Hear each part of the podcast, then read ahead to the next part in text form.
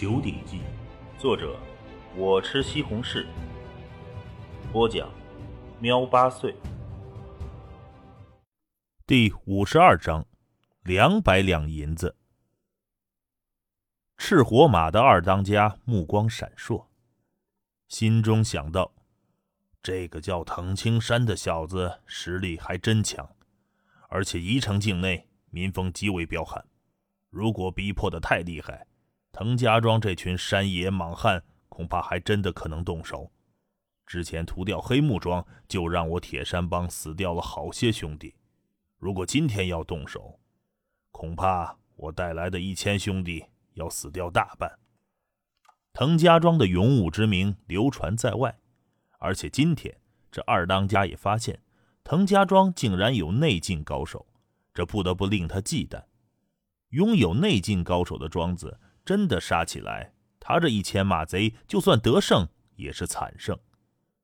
铁山帮和白马帮厮杀在即，在滕家庄损失大量的人马，还真是不值得。滕青山话音落后，震裂地面。滕家庄不少人心底暗喜，同时看着那马贼首领。铁山帮一方的马贼们也看着他们二当家，现在。大家都在等着二当家发话，哈哈哈哈哈哈！二当家大笑起来，目光凌厉的盯着下方的藤青山。好身手！看到小兄弟你这等身手，我也手痒的很呐。不如咱们切磋切磋。切磋！藤氏族人都看向了藤青山。青山，别去。腾云龙压低声音道：“这二当家在外闯荡，肯定有不少手段，而且内劲也很惊人。他能一锤轰碎我滕家庄的大门，不好惹呀。如果在切磋的时候下了狠手，青山，你可还年轻。”不但腾云龙担心，滕永凡和袁兰夫妇也极为的担心他们的儿子，在他们看来。那二当家就是一个老油条，心机多得很。他们的儿子也一直在宜城境内闯荡，又见识过几个高手。爹娘、外公，没事的。二当家可是前辈高手，不会和我这小子计较的。滕青山笑着，持着长枪便走了过去，拱手道：“听闻二当家勇武过人。”一锤就轰碎了我滕家庄的大门，我也是寄养的很呐！哼，哈哈哈，痛快！这二当家的大笑一声，就凭你答应切磋这一条，降低年前也就一句话的事儿。来，小兄弟，当心了！说着，这个二当家手持两个赤铜锤，就从马上跃起落下，都让开点儿！二当家大喝一声，顿时练武场上的马贼们立即牵着缰绳，让战马都退到一边去了，露出了足有二十丈长宽的空地。空地中央只有手持两个巨大赤铜锤的二当家。二当家下马，藤氏族人才发现，这位二当家身材极为壮硕，阳光照耀之下，这个光头壮汉整个人宛如铸了铁一般。手持赤铜锤，犹如魔神。青山，别莽撞，保命要紧。滕云龙看着这个外孙，有些担忧和紧张，而滕青山则是向亲人们笑了笑，随后持着那一杆冰铁长枪，大步的走向了练武场的中央空地上。那二当家壮硕如魔神，滕青山的身材勉强也算魁梧。可是和二当家一比，明显小上一号。毕竟藤青山只有七尺多点可是那二当家却是比藤青山高半头，腰围都粗上了一大圈。二人在中央的空地上对峙着，请二当家一拱手，请藤青山也拱手，当心了。二当家脚下一点。整个人犹如离弦之箭，便急速地冲向了藤青山，同时右手持着铁链，便开始舞动起来。其中一个赤铜锤宛如风火轮，就在二当家的头顶急速旋转了起来。当靠近藤青山的一瞬间，二当家猛地一撒右手，呼的一声，那旋转的赤铜锤犹如流光闪电，带着一股锐笑声砸向了藤青山。一旁站立的藤青山眼眸中寒光一闪，手中的冰铁枪仿佛一条蛟龙，划过一道圆弧，和那赤铜锤略微一触碰。赤铜锤就立即改变了方向，朝着一侧偏去了。呼的一声，藤青山深情前冲，手中的冰铁长枪仿佛一道黑色的闪电，直刺二当家的胸口。好枪法！二当家大喝一声，那铁链一绕，竟然卷住了藤青山的长枪，同时身形前冲，挥舞着另一只手上的赤铜锤，砸向了藤青山的脑袋。嗯。藤青山也为对手这铁链一绕而感到了惊讶，这看似简单的一绕，却能够在不影响两枚赤铜锤的基础上做到如此的迅捷，没有数年的苦功难呐！破！藤青山大喝一声，手中的长枪猛地巨震，携着铁链直接砸在了那二当家的腰部，把那二当家砸得不由得抛飞起来，那束紧的铁链也是松了下来。藤青山趁势连忙收回长枪，脚下一点，整个人飞起，直接一枪刺向了空中的二当家。轰山锤！二当家满脸通红，猛地一声暴喝，右手上的赤铜锤带着古怪的声响，划破了空气，砸向了冰铁枪。这一锤砸下，仿佛万斤巨石轰下，让人感到是无法反抗。藤青山人在空中，手中的长枪却犹如毒蛇，刺在了赤铜锤边上。当的一声，冰铁枪在接触的一瞬间转势，一瞬，这是如影随形枪法。噗的一声，长枪直刺二当家胸膛。可是谁曾想，这二当家在轰出一枚赤铜锤的同时，左手的赤铜锤也同样轰下。当的一声，待得藤青山卸开这一锤的时候，二当家在半空中直接一侧身。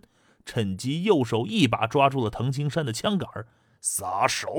二当家暴喝一声，藤青山只感觉一股强大的内劲透过枪杆传递过来。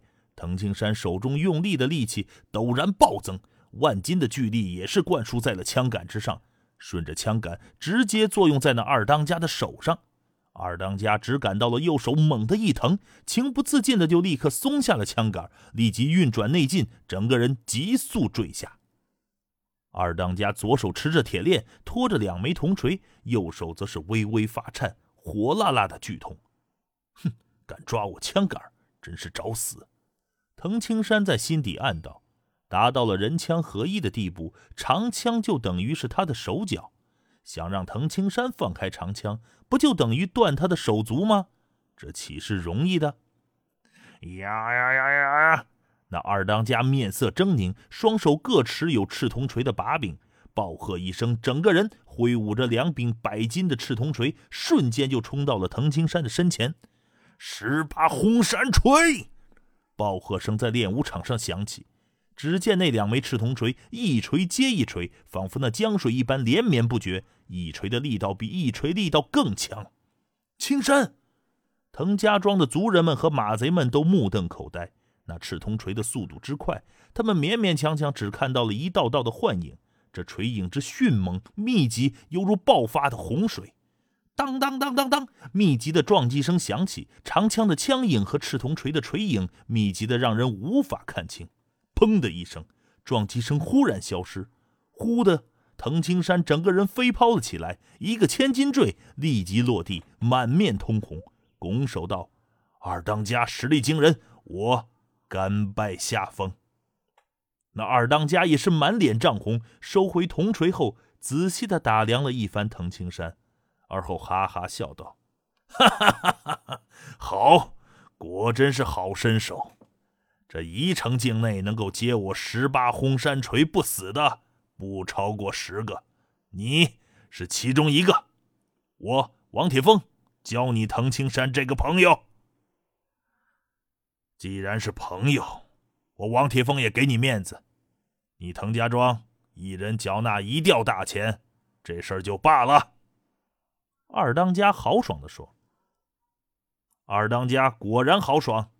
滕青山也笑道：“外公。”滕青山转头看过去，听到一人缴纳一吊大钱，族长滕云龙就立即和周围人凑钱了。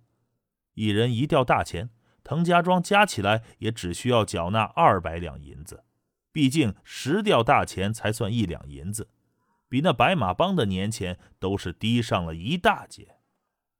父亲滕永凡立即将二百两银子送了过来，收下年钱。二当家吩咐。立即就有马贼收下了二百两银子。青山兄弟，什么时候去我铁山帮，我定会好肉好酒招待兄弟你。今天就不多待了，兄弟们，走。那二当家王铁峰一跃就上了赤火马，随即领头带着一帮马贼呼啸而去，迅速的消失在了视线范围之内。在滕家庄远处的道路上，马贼们密密麻麻的一片。二当家，一名骑着青鬃马的青年连声道：“就就这么放过那小子了？”哼！二当家一声低哼，呵斥道：“人家才多大，就这么厉害？能教出这么厉害的弟子，你说他师傅会多差？多一事不如少一事。”现在是和白马帮厮杀的关键时刻，不宜多树敌。嗯，二当家说的对。那青年连奉承道。二当家本人却是低头看了看胸口，胸口的衣服有一个窟窿。想起之前那一幕，二当家还是不由得吓得后背直冒冷汗。这个藤青山，接我十八红山锤。竟然还有余力杀死我，今天可真是连王爷面前走了一遭啊！